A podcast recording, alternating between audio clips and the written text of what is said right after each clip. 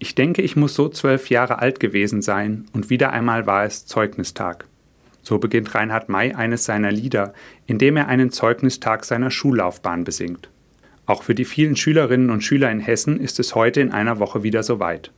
Zeugnistage sind nicht immer glückliche Tage, auch für Reinhard May war es so. Jetzt ist alles aus, nicht einmal eine Vier in Religion, so heißt es in seinem Lied weiter. Zeugnisse sind prägende Beurteilungen und sie sind wichtig für die berufliche Laufbahn der Kinder. Daher darf es keinen Vater und keine Mutter gleichgültig lassen, wie das Zeugnis ihrer Kinder ausfällt.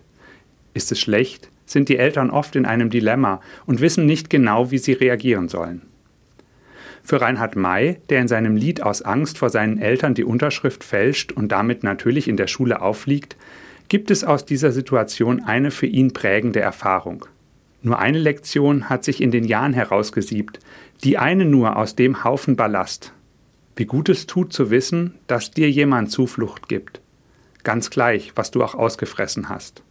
Hier sind es die Eltern, die zu ihrem Sohn halten und ihn spüren lassen, dass sie ihn lieben.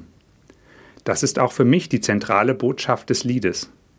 Das heißt nicht, die schulischen Mängel zu überspielen, sondern gemeinsam die Probleme anzugehen. Hier können wir einen zentralen Teil unseres christlichen Glaubens erleben. Die Botschaft der Bibel sagt uns nämlich, dass wir stets auf einen Neuanfang hoffen können. Gott lässt uns immer wieder neu beginnen und gibt uns immer wieder eine neue Chance. Diese Erfahrung zu machen, tut nicht nur den Kindern, sondern auch den Erwachsenen gut. So wünsche ich, dass der kommende Zeugnistag zu einem Tag wird, an dem Eltern und Kinder die Erfahrung des Geliebt und Angenommenseins machen können.